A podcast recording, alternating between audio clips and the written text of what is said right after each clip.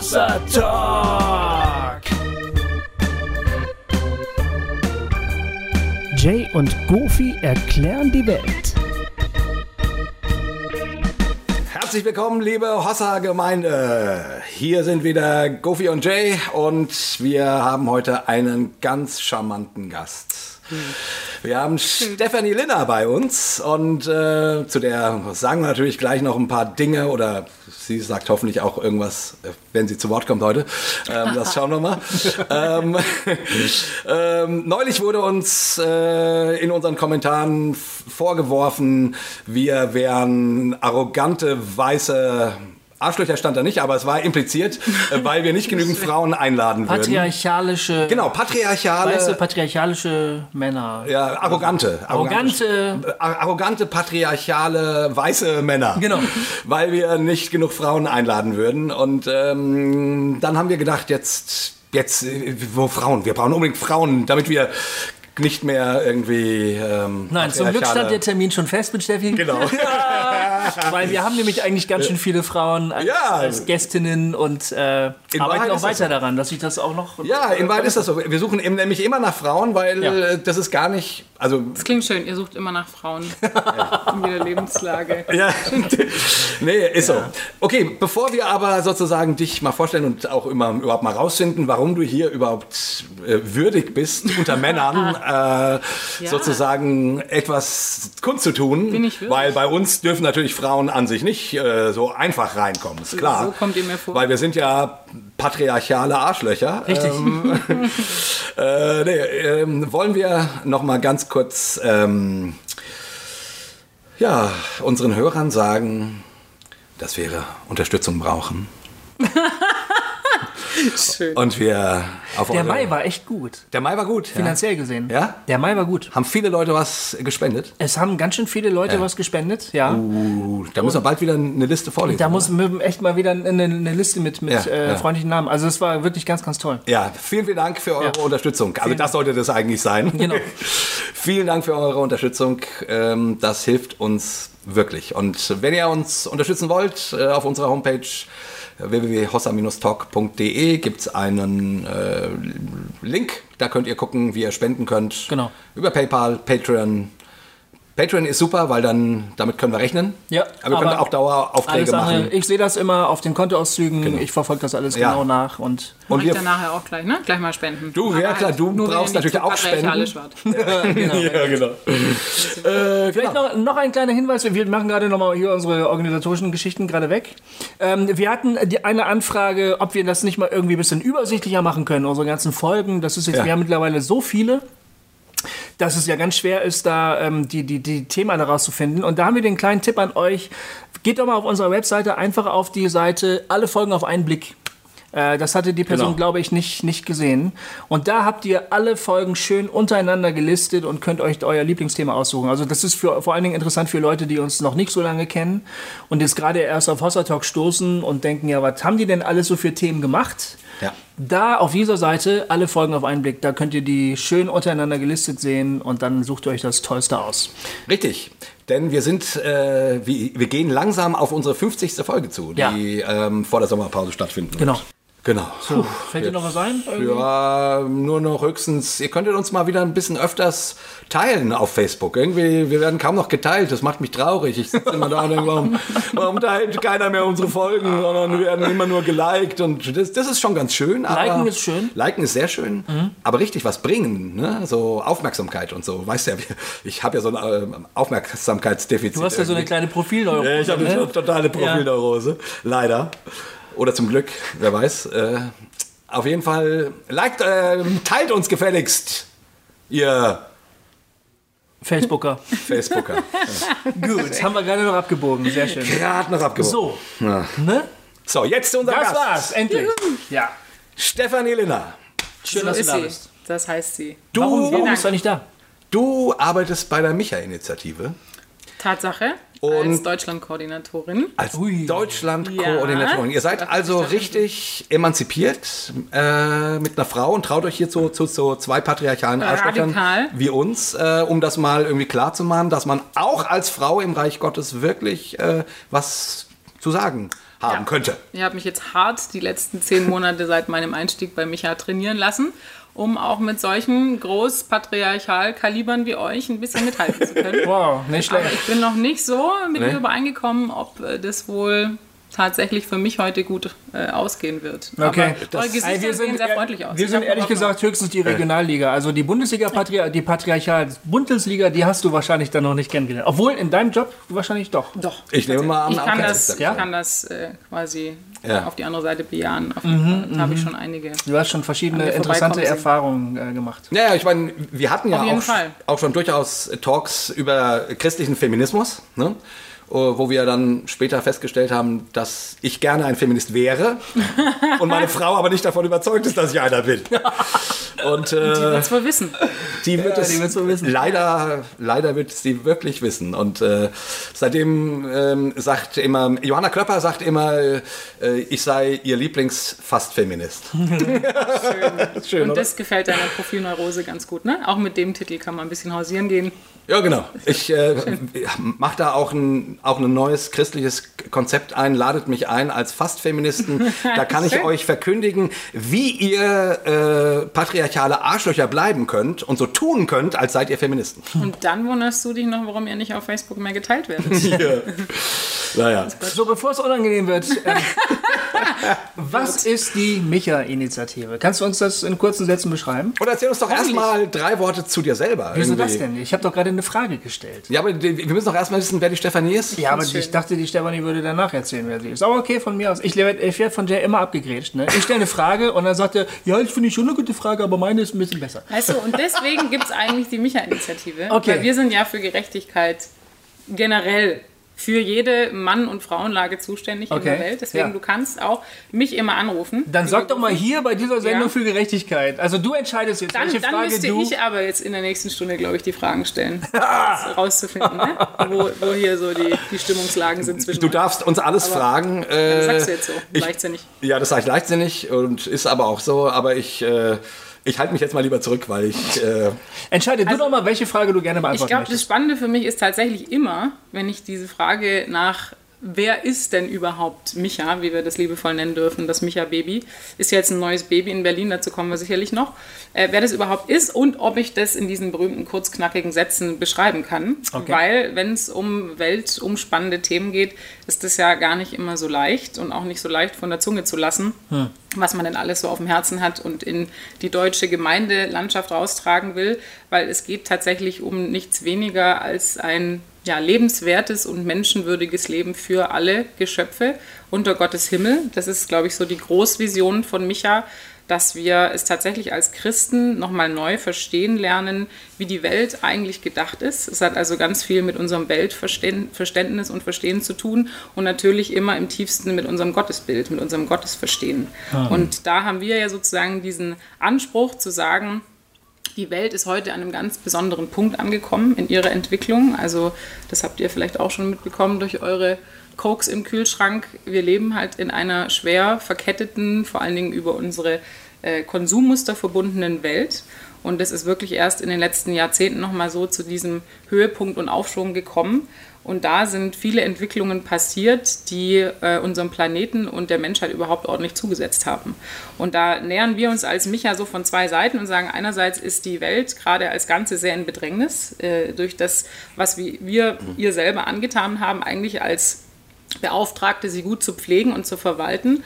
Und das andere ist, dass wir immer schon eine Ewigkeitsbotschaft für Gerechtigkeit aus der Bibel entlesen, entnehmen können.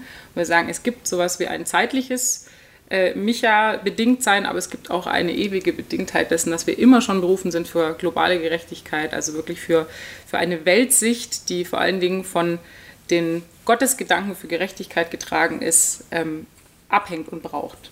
aber ich meine, gut, ähm, der Herr Jesus kommt doch eh bald wieder und dann ist doch scheißegal, wenn alles in den Bach runtergeht. Und das hat auch schon Paulus vor geraumen um die 2000 Jahren gedacht, dass übermorgen quasi schon das große Weihnachten ist. Aber ähm, das ist ja auch was Schönes, was uns immer wieder in die neue Demut stellt, dass wir so vieles und das Allermeister eben nicht wissen. Und, Ja. aber was wir wissen dürfen, das ist wirklich den roten Faden immer wieder neu nachzufühlen, nachzuspüren, spüren aus dem, was wir selber mit Gott erleben, aus dem, was uns in der Schrift sozusagen vorgelegt ist. Und das ist ja auch das Spannende, dass da eine altertümliche Weisheit drin ist und aber auch ein Greifarm sozusagen in die Gegenwart, in diese Moderne, in der wir heute leben.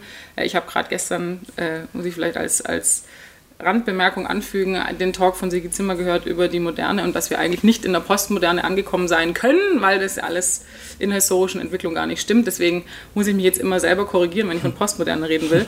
Aber es ist ja tatsächlich auch höchst spannend. Ne? In was für einer Zeit ein Talk, leben ne? wir eigentlich? Genau, mich hat es mhm. nochmal sehr gerührt, weil es da eben ja. viel um das, was macht das eigentlich aus, dass die Menschheit heute an einem anderen Punkt steht als vielleicht noch vor 150 Jahren. Ja. Und dass diese soziale Beschleunigung die wir auch immer so am ureigenen Leib spüren. Ne? Also was alles immer in der Tretmühle so angetappt wird, dass uns nicht mehr aus diesem berühmten Hamsterrad rauslässt und was hat das aber auch mit dieser ewigen Botschaft Gottes zu tun und unserem Auftrag als vor allen Dingen deutsche Christen. Und da kommt, glaube ich, Micha immer her. Also Micha ist ja eine weltweite Bewegung, uns gibt es in ungefähr äh, knapp 50 Ländern, so mhm. als Länderinitiativen könnte man sagen, aber wir haben eine globale Mama-Organisation, Maika Global, wie es dann so schön mhm. äh, anglifiziert heißt. Und wir sind eben der deutsche Ableger. Mhm. Und widmen uns natürlich auch deshalb ganz besonders dieser besonderen Verantwortung von uns privilegierten deutschen Christen. Ah. Also du bist dafür da, quasi äh, uns deutschen Christen äh, deutlich zu machen, dass wir eine soziale Verantwortung haben, obwohl der Herr Jesus morgen wiederkommen könnte. Ich glaube, ich bin vor allen Dingen dafür da, Menschen zu ermutigen, ihr Leben nochmal neu man könnte es fast ein bisschen anmaßend sagen, nochmal neu lesen zu lernen auf diese tieferen Botschaften in der Bibel und auf die tiefere Botschaft, die die Welt gerade aussendet an uns. Und es hat, glaube ich, weniger mit so einer neuen Indoktrination auf Hinblick auf Hauptsache Gerechtigkeit zu tun, sondern mehr auf dieses, wir wollen ja kein neues Dogma setzen, sondern wir wollen die Leute nochmal neu ins Leben einladen und zu dieser ganz geweiteten Wahrnehmung dafür, was macht den Puls, diesen Herzschlag der Welt heute aus? Und wo dockt der an an meinem eigenen Herzschlag, an meinem Sehnen nach einer guten Welt, nach einem guten Leben? Und hat es irgendwie eine Berechtigung, dass wir deutsche Christen im Spiegelstrich sagen, ähm, wir haben besondere Privilegien verdient, sozusagen. So wie wir heute leben, wissen wir, zum Beispiel gerade vorhin wieder gelesen, die 62 reichsten Menschen auf der Welt besitzen so viel wie die gesamte arme Hälfte der Weltbevölkerung. Ah, Wahnsinn. Ja? Und wir Deutschen haben also natürlich also 62 Menschen, einzelne Menschen, Wesen, 6, also Individuen, ja. genau. Und, ähm, und das ist in Deutschland, gerade sind wir da auch ganz schön am Nachziehen. Natürlich gibt es immer verschiedene Zahlen und ich lasse mich da auch gerne schelten. Und manche Studien sagen, Deutschland ist gar nicht so schlecht im Hinblick auf soziale Ungleichheit, aber andere, auch sehr neue Studien sagen, Deutschland ist eigentlich auf dem Spitzenplatz in der EU, was soziale Ungleichheiten angeht. Ja. Und das ist natürlich was, wo wir uns fragen müssen, auf welchen, auf welchem, auf weltlichen Dogma basiert denn dieser Zustand? Ne? Mhm. Und ist das was, was uns besonders als Christen nochmal durch Mark und Bein strömen müsste, um uns zu fragen, und was machst du damit als Jesus-Nachfolger, als Jesus-Nachfolgerin? Also ihr seid keine Hilfsorganisation. Nein, das ist das eine schöne Nachfrage. Tatsächlich ist es sehr wichtig. Nee, wenn, man, jetzt, wenn, man, eine Hilfsorganisation im klassischen Sinne versteht. Ja, wir sind ja. natürlich eine also Hilfsorganisation, wo wir die, den Leuten helfen, ihren eigenen Handlungsspielraum in ihrem täglichen Leben nochmal neu äh, sozusagen abtasten zu lernen, weil hm. wir wollen den Leuten ja wirklich was geben, wir wollen ihnen was anbieten. Aus dieser Apathie, diesem Ohnmachtsgefühl raus, von wegen, ich als Einzelner, als Einzelner kann doch hier gar nichts dem entgegensetzen, wo mhm. die Welt hinläuft, wo sie hinrast. Da spielen wir sie wieder, ne, diese Beschleunigung. Mhm. Und es ist ja was, was ganz viele Leute so quasi in den Beifahrersitz ihres Lebens drückt, durch mhm. diesen Schub. Und man denkt, ich kann nur noch zuschauen, wie die Welt ja, am Fenster vorbei das Gefühl ich auch. Und, ja. Ne? Ja, ja, das ist erstmal was, was man natürlich, wenn man bei Micha aktiv ist, wir haben ja viele Ehrenamtliche über Deutschland verteilt in den Micha-Lokalgruppen. Wir haben eben diese Zentrale jetzt neu gerade in Berlin, die wir am Aufbauen sind. Und wir haben noch Partnerorganisationen, ähm, die eben auch in Deutschland so in ihren Szenen und Milieus und Anliegen arbeiten. Aber da muss man natürlich selber immer wieder hin zu diesem Gefühl, uns allen geht es ja selber auch so. Nur wir mhm. haben natürlich Micha, kann man sagen, entdeckt als Plattform, als Gemeinschaftsraum, als Space dafür, sich nochmal da gemeinsam auf die Suche zu machen. Mhm. Ist es so? Müssen wir uns ausgeliefert fühlen? Mhm. Müssen wir uns diese Ohnmacht hingeben? Und die Antwort ist von Micha, nein, müssen wir nicht. Nein, müssen wir nicht, ganz und gar nicht. Und ihr wollt, also ihr wollt ein Bewusstsein schaffen Das, Verstehe ich das- richtig? Oder, also oder? das ist auch was, was man natürlich erstmal so immer, wenn man es in kurzen Sätzen sagen wollen würde, natürlich so nennt. Wir möchten gerne Bewusstsein schaffen, Horizonte erweitern, nochmal neue Perspektiven eröffnen. Was man natürlich immer schon vertiefend dazu sagen müsste, ist, wir docken natürlich bei den tiefsten Grundüberzeugungen Überzeugungen der Menschen an, darüber, wie sie ihren eigenen Lebensauftrag, ihr Leben, die Berechtigung ihres Wollens und Handelns verstehen. Das heißt, es ist natürlich nicht nur, wir erzählen denen nicht nur neueste News und sagen, ach, äh, Leben ist aber schwer und die Welt ist sowieso kompliziert, sondern es geht ja mehr darum, wirklich diesen, diese unterste Schicht aufzubrechen, an dem was glauben wir eigentlich macht gutes Leben aus? Ich glaube, das ist eigentlich so eine ganz brennende Grundfrage von Micha. Auf Ja. welchem Dogma sitzen die Leute jeden Tag und glauben, was macht mein Leben gut und erfolgreich und schön und verlängernswert? Ja, Ne? ja. Ich mache mal einen Punkt, sonst rede ich. Äh, Nee, also und dann seid ihr also auch nicht sowas wie Amnesty International zum Beispiel. Ich versuche gerade ja, versuch eine Kategorie zu finden berecht- für ja. euch, weißt du? Und, und einerseits, ich glaube, macht es mir immer ein bisschen Spaß, auch vielleicht auch kommt auch bestimmt aus meiner eigenen Biografie, dass es mir Spaß macht, in keine Schublade zu passen. Aber Hm. ich glaube, Micha ist auch was, was sehr viel mit innovativem Denken zu tun hat und was eben nicht konventionell, klassisch irgendwo in so eine Sparte erstmal zu tüten ist, wo die Leute sagen, brauchen wir das, ist das wichtig, Ja. habe ich da Bock drauf oder nicht, sondern es geht erstmal darum, du, lieber Mensch, liebe Menschen, kommst an der Welt und auch wenn du sagst, du bist Christ, an diesen Grundpfeilern deines Glaubens nicht vorbei. Zumindest wenn du sie von Gottes Herz, von seiner Sprache in seinem Buch her beziehst. Ja. Ne? Und es hat erstmal was mit, äh, wir gehen zurück zu diesen Grundfesten des Auftrags, der Beauftragung, des Glaubens und den Grundfesten des Lebens heute. Was hält unsere Welt im Innersten zusammen, was hält unsere Gesellschaften zusammen, was hält die deutsche Gesellschaft zusammen. Und da muss man natürlich erstmal viel mit den Leuten ins Gespräch kommen. Dieses, diese Türchen aufstoßen, wo erstmal oft dieses Etikett drauf ist, wegen Überforderung geschlossen. Ne? Und das ist, und wir, aber man könnte es vielleicht schon so ähm, mal runterbrechen, dass man sagt, wir sind eine Plattformorganisation, die viele verschiedene, man sagt das immer so schön neudeutsch, Player, also Akteure oder verschiedene Gruppen auf sich vereinigt. Also da sind Kirchen, die sich mit Micha-Themen beschäftigen, ich sage es mal ganz äh, anmaßend Micha-Themen, also viel, was mit Weltgerechtigkeit und Nachhaltigkeit zu tun hat, befassen. Dann gibt es da einzelne Engagierte, dann gibt es da eben die Lokalgruppen, dann gibt es bestimmte Organisationen, die bei uns eben sagen, wir sind, wir unterstützen das, wofür ihr eintretet und haben eben diesen, diesen Reicharm in die deutsche Gemeindelandschaft. Das ist sozusagen der Bildungsarm. Und dann haben wir einen sogenannten Advocacy-Arm, der geht nach Berlin und in die politische Sphäre, wo wir dann aus christlicher Sicht, aus dieser wertegestützten Basis her, ähm, über diese großen Wertethemen und Weltveränderungsthemen mit der Politik sprechen und sagen, wir haben als Christen ein besonderes Herz für diese Themen, wir haben ähm, eine Sicht auf Ausgrenzung und Armut in der Welt und wir wollen, dass sich was ändert in der Welt. Und Ja. dafür stehen wir ein und stehen wir gerade.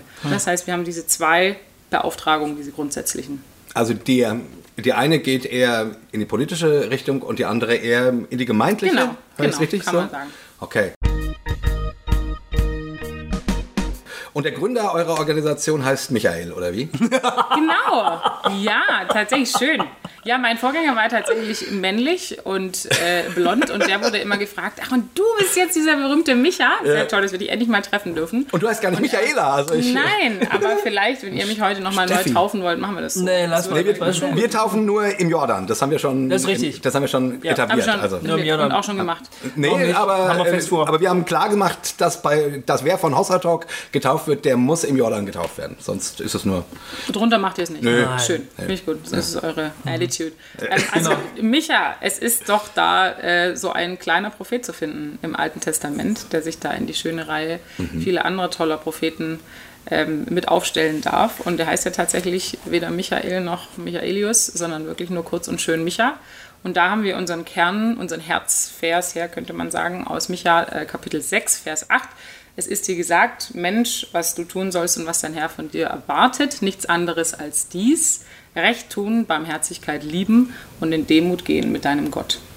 Und das wirkungsvolle Pause hat natürlich so diesen Dreiklang in sich von Gerechtigkeit, Barmherzigkeit und Demut.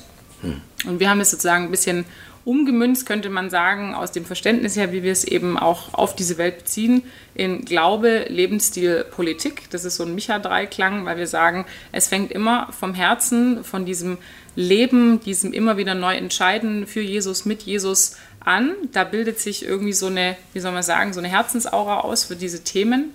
Und dann ist es natürlich so, dass es irgendwo im täglichen Leben andocken muss. Ne? Man muss irgendwie wissen, was hat es eigentlich mit meinem Alltag zu tun. Deswegen Lebensstil mhm. und dann Politik. Es geht quasi auf diese höhere Ebene der Struktur. Ne, es gibt so dieses berühmte Beispiel, du hast einen Teich und du weißt, da sind gut essbare Fische drin und du weißt, ein äh, Mensch, der dort in der Region lebt, kann sich dieser Fische quasi nicht bemächtigen im guten Sinne, dann ist die Frage, holst du ihm den Fisch selber raus und drückst ihm den in die Hand und machst ihm, mhm. wenn möglich, noch das Feuer dazu oder du lehrst ihm das Angeln. Was machst du aber, wenn dieser Teich in Besitz genommen ist, sage ich mal, von einem hierarchisch übergeordneten Systemherrscher, der diesem Menschen, der dort aber lebt, nicht den Zugang gewährt, zum Beispiel zu dem Teich. Oder sagt, äh, eigentlich musst du 90 Prozent der Fische, die du rausholst, immer sofort mir abgeben. Oder du hast per Definition gar kein Recht, als solcher Mensch, der du bist, da drin zu fischen. Also es gibt immer auch eine Ebene, die über diesem ich helfe dir, dass du ein paar Skills entwickelst und dann bist du fit. Ne? Dann mhm. kannst du das Leben tackeln, das wird mhm. dann schon. Mhm. Da gibt es genau. aber eben noch was, was das auch eben wieder erschweren Also es gibt die Ebene, wo, ich sag mal, ein System verfilzt ist, mhm. wo man irgendwie, also was zur Folge hat, dass, keine Ahnung, äh, unterprivilegierte Menschen aus ihrer Unterprivilegiertheit überhaupt nicht rauskommen können. Genau. Und äh, um diese äh, Seiten wollt ihr euch auch kümmern, quasi. Richtig. Oder darauf aufmerksam machen. Genau. Also es ist, glaube ich, was, was ich natürlich auch sehr oft kriege, ist so dieses Argument, ähm, dass wir mit dieser Strukturebene ja erstmal ursprünglich, ursächlich gar nichts zu tun haben müssten als Christen, weil bei uns geht es ja um die Hands-on-Themen, wenn ne, Charity, dann eben spenden oder äh, sich Lebensmittel unter den Arm klemmen und dann halt verteilen auf der Straße. Und was haben wir denn mit dieser Strukturebene zu tun? Weil das natürlich für viele Menschen immer gleichgesetzt ist mit diesem schwarz-bösen Wort der Politik. Mhm. Ja, und da ist schon mal der erste Stolperstein natürlich für uns drin, zu sagen, was haben die Menschen überhaupt für ein Bild von dem, wie man Gemeinwesen gestaltet und ja. wie man sich hinwendet zur Gesellschaft und zum Gemeinwohl. Ja. Ne, und was ist dieses Bild, dieses Dogma, was da in den Köpfen vorherrscht? Und wir sagen natürlich, du kannst Gottes Auftrag und sein, wie soll man sagen, seine Entsendung in die Welt nicht umsetzen und nicht ernst nehmen, wenn du nicht immer sagst, Gesellschaften bestehen immer aus einer höherwertigen Struktur. Mhm. Wir sind nicht immer nur in kleinen Familien organisiert oder mhm. nicht immer nur in Gemeinden von 150 Leuten. Mhm. Es ja. gibt immer eine höhere Verquickung von Umständen, von Zusammenhängen und die potenzieren sich natürlich umso weiter, je mehr, sag mal mal, verschiedene Nationen und Gemengelagen es gibt in der Welt. Ne? Und heute leben wir zudem noch in so einem Informationszeitalter und, ähm, muss ich euch nicht erzählen, Digitalisierung und Flexibilisierung und Mobilisierung, dass alles ja immer auch mehr sichtbar wird, aber sich auch immer mehr, manchmal mehr verknotet, aber manchmal auch schön verknüpft in diesen Zusammenhängen. Ja. Und das heißt, da müssen wir uns doch die Frage stellen, machen wir das als Christen nicht, weil es uns zu anstrengend ist oder weil wir tatsächlich nicht dran glauben, dass Gott uns in so eine Welt auch reinberuft, ne? die eben so verbunden, ver verworren, aber irgendwie auch ja miteinander verwoben ist. Ja. Also das ist ja schon immer der Zustand der Welt gewesen, dass wir so im Innersten zusammenhängen, jeder mit jedem und alles mit allem. Die Frage ist nur, ähm, wann kam so auch dieser große soziale Beschleunigungsschub, dass wir das mehr und mehr verstanden haben, ne? dass wir alle so unmittelbar aneinander hängen. Ja. Du hast einen schweren Job. Weil du musst eine ganz schön abstrakte Ebene verdeutlichen yes. und Leuten erklären, damit hast du was zu tun. Mhm. Weil ich würde ja als normaler Mensch sagen, oh, bitte sag mir was Konkretes. Also wo Klar. kann ich jetzt mal hinspenden, ja? Klar. Oder wem kann ich mal ein paar Fische schenken oder so mhm. und dann ist gut. Aber, mhm. aber du willst mir ja gerade deutlich machen, das Ding ist größer und komplexer. Mhm. Und du hast trotzdem was damit zu tun. Und das ist ganz schön schwer, das zu übersetzen. Ja, also ich meine, ich bin ja jetzt auch seit zehn Monaten in Anführungsstrichen erst mit äh, an Bord und von der Partie und natürlich lernt man da auch selber ganz viel und ich glaube, das ist für mich auch irgendwie ein Geschenk, dass ich merke, was es alles mit uns zu tun hat. Ja. Und das ja. ist ja auch irgendwie so ein ständiger Kopfsprung wieder in ein bestimmtes Thema, weil das wisst ihr auch, ne? es begegnet einem so viel an diesem ausdifferenzierten, ah, und da gibt es die, die Hähnchenproduktion und da gibt es die Kleidertextilkette und da gibt es irgendwie, wie Wälder gerodet werden und äh, wie funktioniert eigentlich nochmal die EU und was hat die EU jetzt mit Deutschland und mit der Welt und mit der UNO und, ne, also man, ich ja. habe zwar Politik studiert, aber dieses, dieser Zugewinn an Erkenntnis und was da draußen vonstatten geht und wie sich das alles auswirkt. Das sind ja keine Modelle aus mhm. Büchern, mhm. die irgendwie Politikwissenschaftler oder Soziologen oder Juristen irgendwie so vor sich hin erfinden und dann sagen, wir machen es mal den anderen schön schwer und schreiben mal Bücher über die Welt, die keiner versteht, sondern das ist das Leben, das da draußen ja. stattfindet. Mhm, und die genau. Frage ist immer, natürlich, erstens mal, was, was kann jeder Einzelne von uns da mit irgendwie versuchen zu tun, um nicht völlig dabei drauf zu gehen, zu versuchen, die Welt zu verstehen? Und was kann Micha auch ich sag mal, wir sind ja ressourcenmäßig jetzt auch nicht so besetzt, dass wir jetzt zehn Leute in Berlin rumrennen haben, die sich immer schön überlegen, die ganze Zeit methodisch, didaktisch, wie können wir jetzt denn nochmal ein tolles Modul auf den Markt werfen, das den Leuten in drei Schritten klar macht, wie sie jetzt mit Globalisierung optimal umgehen können. Ne? Ja. Oder wie sie die Weltarmut irgendwie in drei Wochen irgendwie äh, überwäl äh, ja, überwältigen, möchte ich schon sagen, überwinden können. Sondern ich bin ja erstmal äh, in Berlin, die sozusagen das Koordinationsbüro innehat, könnte man sagen. Dann gibt es noch äh, eine halbe Stelle, die sich nur um entwicklungspolitische Jugendarbeit kümmert. Also weil natürlich die nächste Generation mit die zukunftstragende und gestaltende ist und auch sein soll. Und dann haben wir jetzt gerade ganz frisch, Juchai, noch jemanden dazu bekommen, der uns bei der Admin ein bisschen hilft, weil so ein neues Büro auf die Beine zu stellen ist ja auch äh, kein kleines Unterfangen. Aber es ist tatsächlich unser Hauptbusiness, jeden Tag uns mit Leuten zu unterhalten über das, was sie brauchen und das, was sie am meisten, muss man echt sagen, fertig macht so. Ja. An, dem, an diesem Hyperkomplexen, mhm. dass man nicht durchsteigt, dass man immer das Gefühl hat, jetzt habe ich das eine Mal verstanden, dann kommt der nächste Bericht raus und sagt mir, jetzt soll ich das doch wieder nicht essen. Und ja. das ist doch wieder ein Fake und ja. so. Aber Steffi, ähm, jetzt, ähm, also ähm, wir sind jetzt schon so in der Materie drin. Man könnte jetzt zu Steffi zurückkehren. Oder? Und was? Man könnte jetzt Steffi fragen, wie sie da überhaupt. Ja, genau, das ist der Punkt. Ich wollte mal deutlich machen, dass mein Einwand vorhin, wir, dass wir mal mit der Steffi anfangen sollten, nämlich eigentlich richtig war, lieber Gofi. Nee, ich finde den Punkt jetzt viel besser. du Arschloch. Nee, jetzt, also, ja. Aber okay, also das würde mich jetzt auch wirklich interessieren. Ja, genau. Wie kommst du dazu, ja. wie hat es dich da so eine Arbeit zu machen? Und mhm. wer bist du überhaupt? Und wer bin ich überhaupt? Ja, also ja. Ähm, jetzt haben wir hier schon, wie lange reden wir schon? 20 Minuten oder was? Ja. Äh, äh, und wir wissen noch gar nicht, wer du überhaupt bist. Ja, und vor allen Dingen, wie kam es dazu, dass du dich von dieser komplexen Materie nicht hast abschrecken lassen, sondern gesagt ja. hast, ja, da will ich mitmachen. Also, was, was hat dazu geführt? Also ich würde schon sagen, und das könnt ihr wahrscheinlich, so wie ich euch bisher kennengelernt habe, auch äh, hier und da unterschreiben, dass das was mit so einem inneren Rufen zu tun hat und mit einem Kompass, ähm, dessen Nadel man immer schon irgendwie in sich so flickern gespürt hat. Und ich glaube, ich habe irgendwie mit elf angefangen, so Gedichte zu schreiben über das Leben an sich. Also ich habe ja nicht auch umsonst Philosophie später studiert. Mich hat schon immer diese Frage beschäftigt, was ist der Mensch und was ist das Leben und was sollen wir überhaupt hier? Und ich weiß nicht, warum das ein elfjähriges Mädchen so unbedingt wissen muss, aber ich weiß nur, diese Suche und diese Sehnsucht nach Eintauchen in eine tiefere Wahrheit des Lebens war schon immer, also solange ich mich einfach bewusst erinnern kann, da. Und ähm, ich glaube, das war eben auch so, dass ich, ähm, ich bin mehr oder minder äh, katholisch aufgewachsen und ähm, weiß noch sehr gut, dass ich mit meinen Großeltern oft äh, im Gräbele, wie man im Schwaberlände sagt, wo wir ursprünglich herkommen, immer äh, morgens das Ave Maria gebetet habe, wenn ich bei denen äh, beurlaubt war sozusagen. Und ähm, war Ministrantin, habe äh, schön Kommunion und Firmung feiern dürfen, aber kann mich noch sehr gut an den Moment erinnern, als ich mit 15 meinen damals besten Kumpel Jochen angerufen habe und zu ihm gesagt habe am Telefon, Jochen, voll krass, ich habe gerade rausgefunden, es gibt keinen Gott.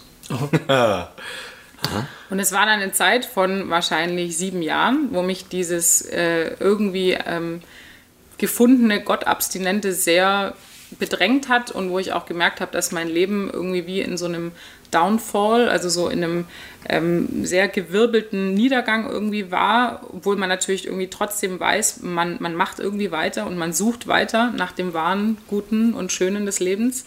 Aber ich habe dann immer gewusst, das Fragen, das ist weiterhin ganz präsent in mir und das ist das tragende mhm. Element und wusste auch deswegen schon immer, ich muss auf jeden Fall Philosophie studieren. Ich muss diesen Fragen. Darf ich ganz kurz ja, fragen? immer reinspringen. Wie hast du herausgefunden, dass es Gott nicht gibt?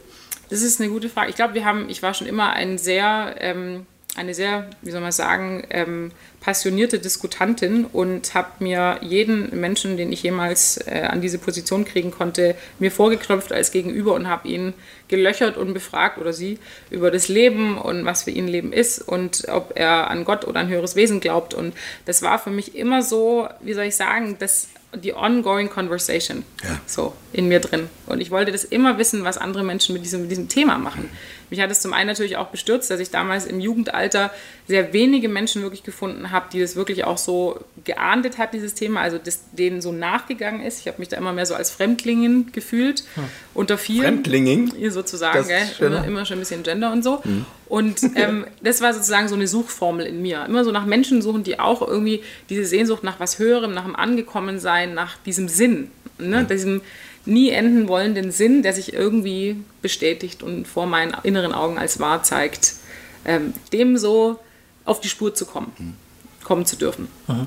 Und ich glaube, dann mit 15 war natürlich auch im, im, Hochdruck der Hormone für mich irgendwann so ein Punkt erreicht, wo ich dachte, irgendwie macht das alles keinen Sinn.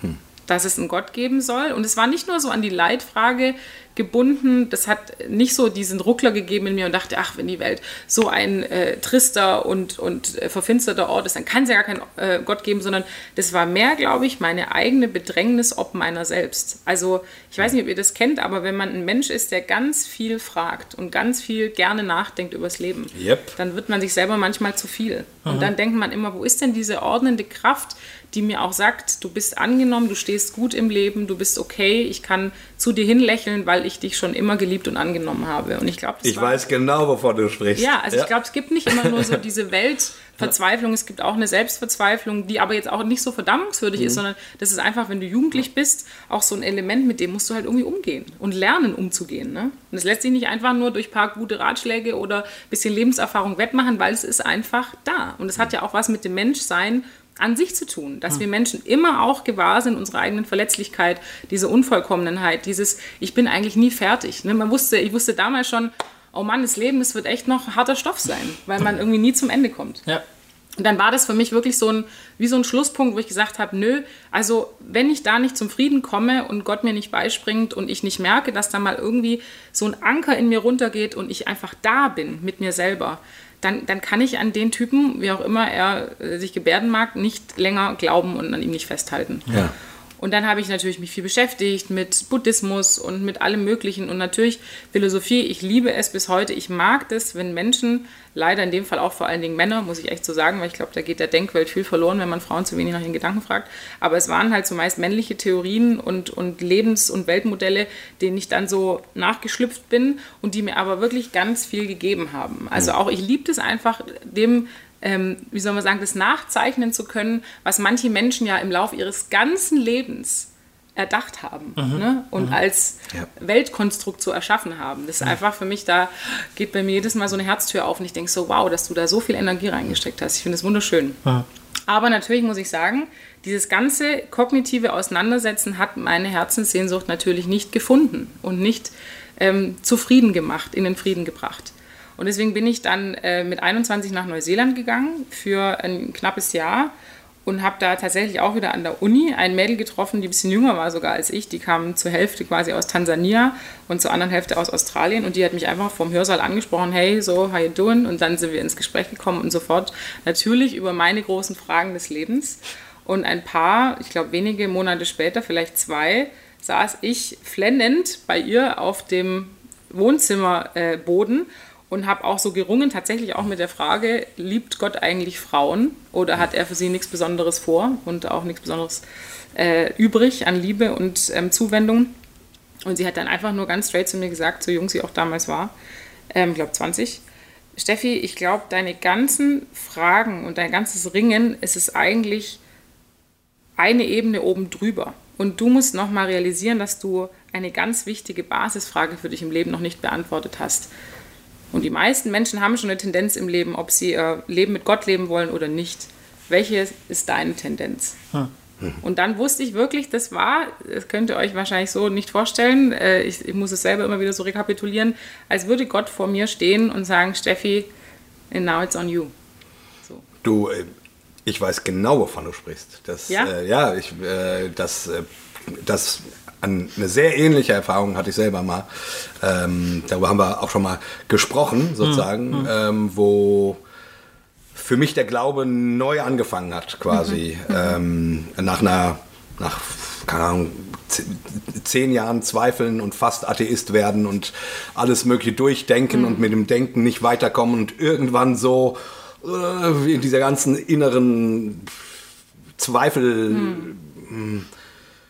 In diesem Durcheinander, in diesem mhm. inneren Durcheinander ähm, irgendwie an den Punkt zu finden, loszulassen und das Gefühl zu haben, aufgefangen zu werden. Mhm. So war ja. das bei mir. Also ich weiß genau, wovon du sprichst. 100%. Genau, und es ist dieses ja. wirklich so ein Befreiungsschlag natürlich ad hoc, so ein Loslassen können plötzlich, weil man auch natürlich das als so Schicksalsmoment empfängt ne? und auch weiß, das ist es jetzt. Mhm. So jetzt kommt es auf mich an. Ich habe das immer wieder so auch im Rückblick so empfunden, dass ich immer so oft die Frage gestellt habe, Gott, gibt es dich eigentlich wirklich? Bist du echt? Und ich hatte das Gefühl, in dem Moment fragt mich Gott, gibt es dich eigentlich wirklich? Wo bist denn du mhm. übrig geblieben so mhm. in deinem ganzen Zweifeln?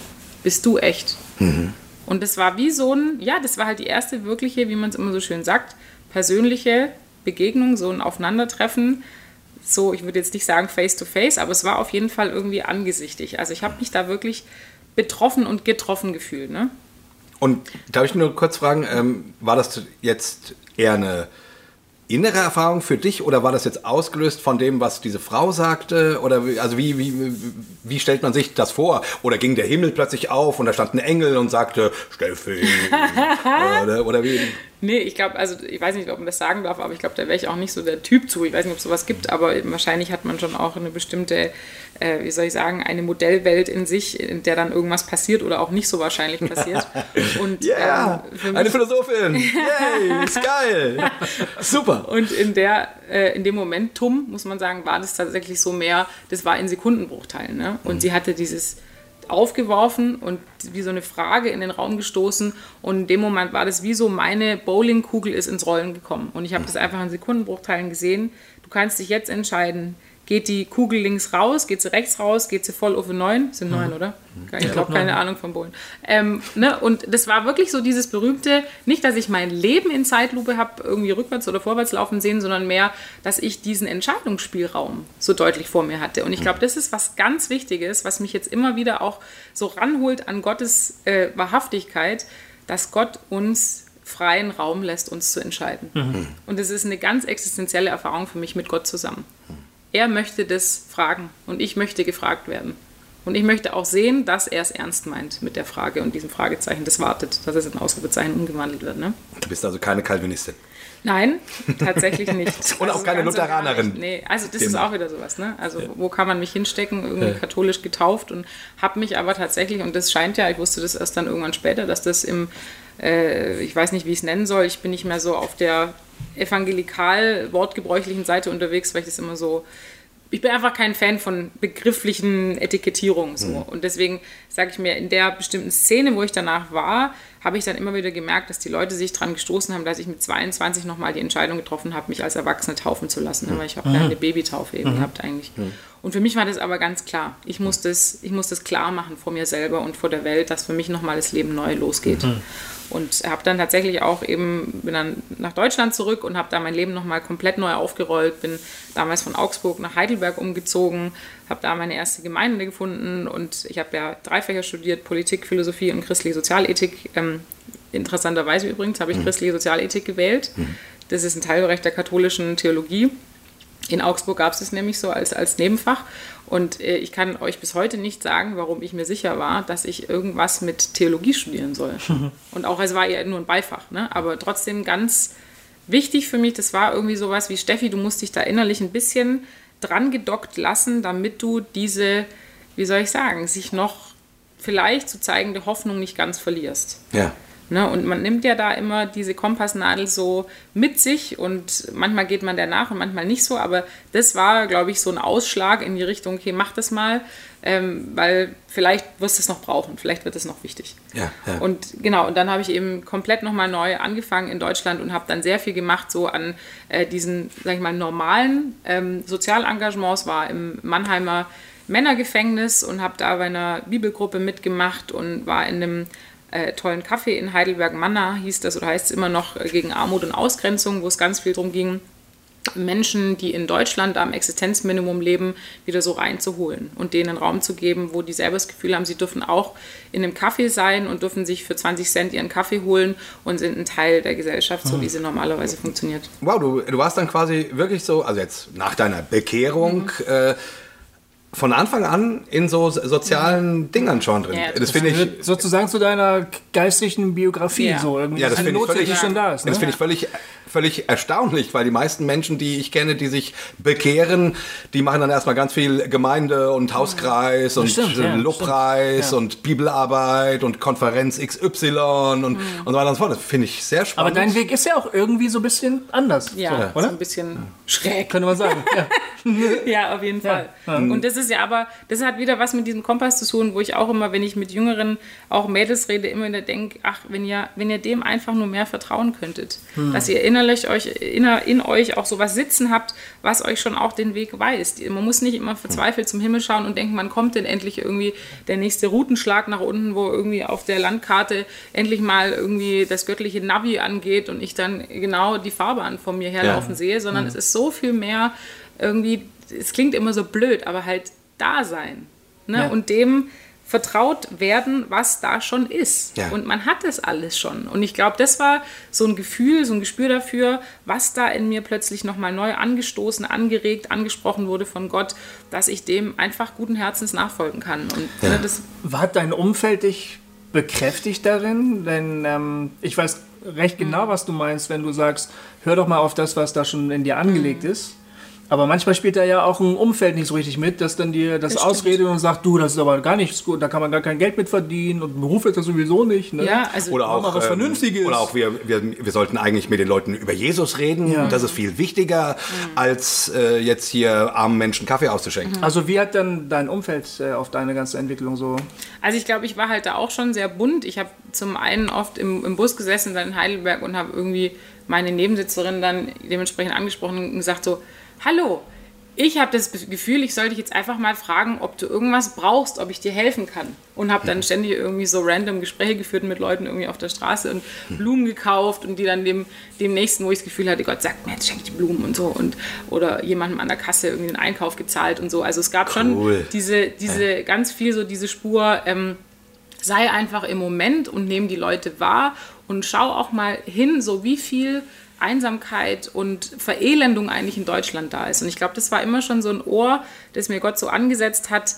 Ähm, es lohnt sich immer ein bisschen zu verweilen im Moment, damit du das Eigentliche siehst und das Uneigentliche vergessen lernst. Ne? Weil es Ja. ist schon wirklich eine geistige Übung.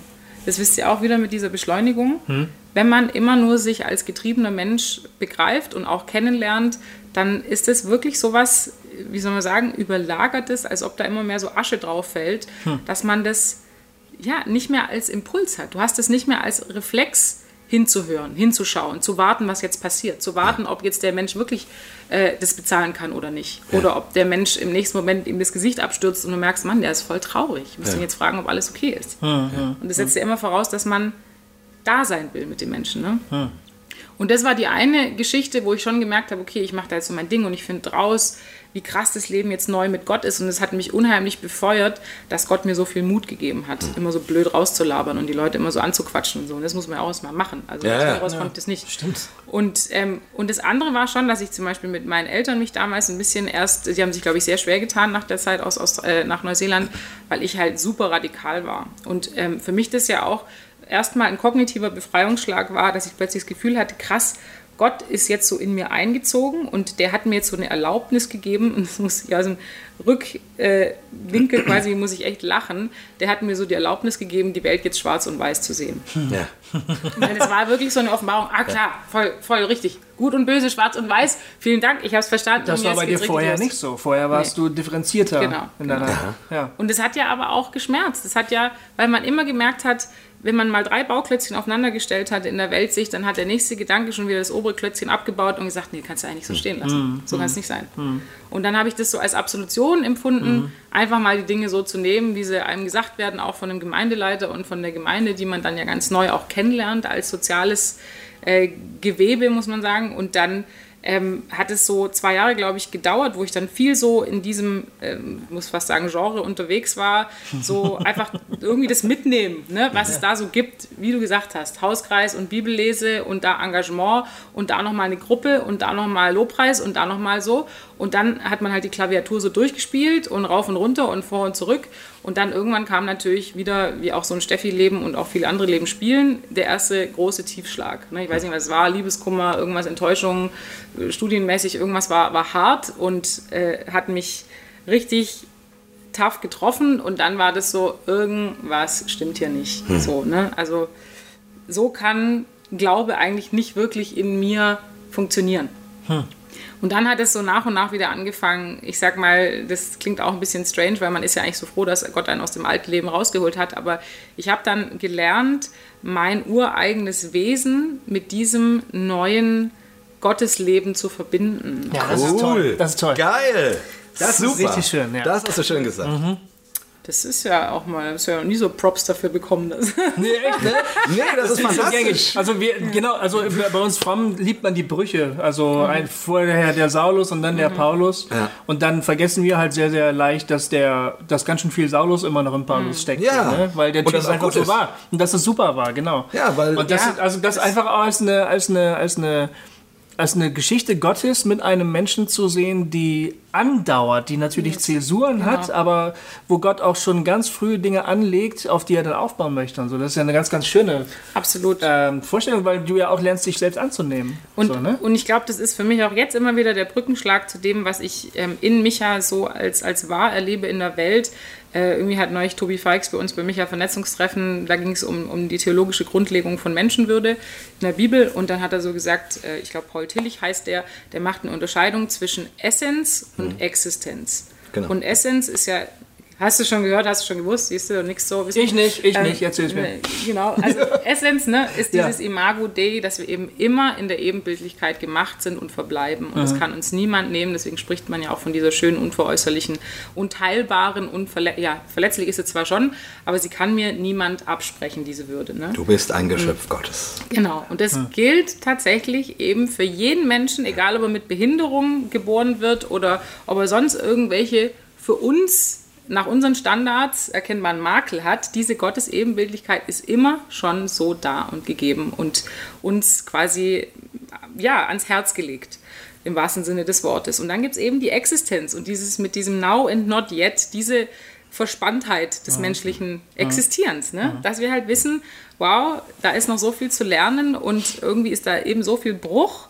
Aber das gehört eben auch wiederum dazu, dass wir in dieser Würde gemacht sind, weil, und das, da haben, glaube ich, viele Leute so Hemmungen oder, oder so komische Verspanntheiten damit, dass wir einen Auftrag haben, die Welt mitzugestalten und zu kreieren und da auch in Gottes Ebenbild gemacht sind, hat ja immer auch was Unfertiges. Ja. Ne?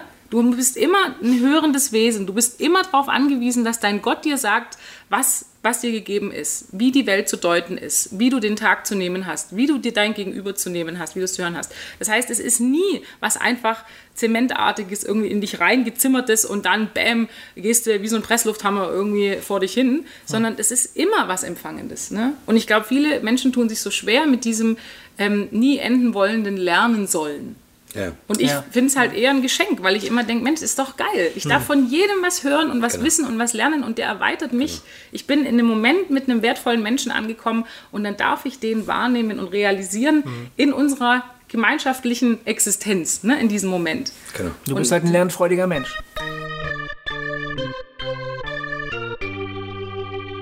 Hossa Talk! An dieser Stelle machen wir Pause. Richtig, Freunde, weil wir merken, das Gespräch ist so cool und so intensiv, dass wir einen zweiten Teil machen. Genau.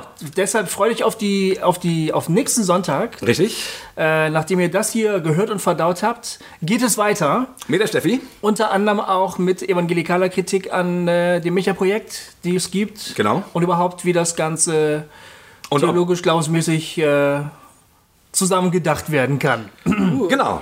Und ähm, Steffi, schön, dass du da warst und noch da bist. Genau. Sozusagen für den zweiten Teil, den wir Merci ja schon aufgenommen haben. und deswegen verabschieden wir uns von euch mit einem Dreifachen Hossa, Hossa, Hossa. Bis nächste Woche. Ciao. Ja, Ja. tschüss.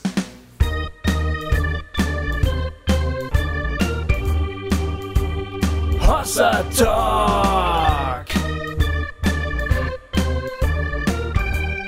Jay und Goofy erklären die Welt.